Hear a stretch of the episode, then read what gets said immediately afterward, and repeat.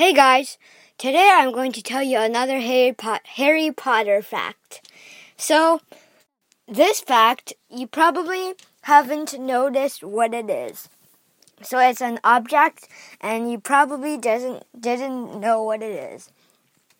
So in the last book, The Deathly Hallows, the chapter I think it's called The Life and Lies of Albus Dumbledore, that chapter uh, Harry found the sword of Gryffindor uh, below, like a frozen pool, but a silver doe leaded him to it. A doe, it's I'm not sure what it is, but I think it's an animal. Like I don't know. So a silver shiny doe. Harry Potter didn't know what it was, and I know, and I know now. Uh, like if you try to analyze it, it couldn't be anyone anything else except for a Patronus.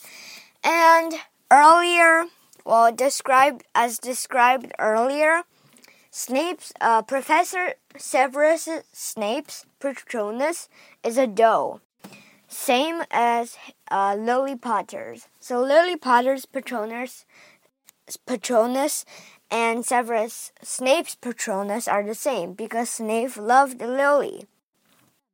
And um, it was clear that, well, um, as revealed in the rest of the Deathly Hallows, well, um, Snape was on Dumbledore's mission. Well, it was all part of a huge plan uh, to for Snape to kill Dumbledore in the last book, and then um, Professor Dumbledore's uh, mission included um, Snape guiding Harry to the sword, and then Harry using the sword to kill Voldemort's snake, therefore killing all the Horcruxes, um, and then killing Voldemort himself, therefore finishing Voldemort and all that stuff.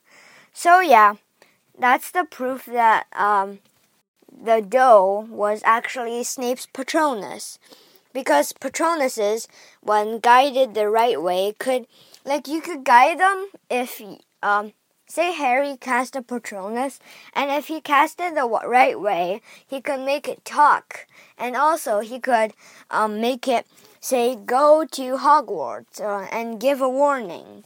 That is exactly how Kingsley Shacklebolt warned all the guests in the all the guests in the wedding that um the Death Eaters are coming.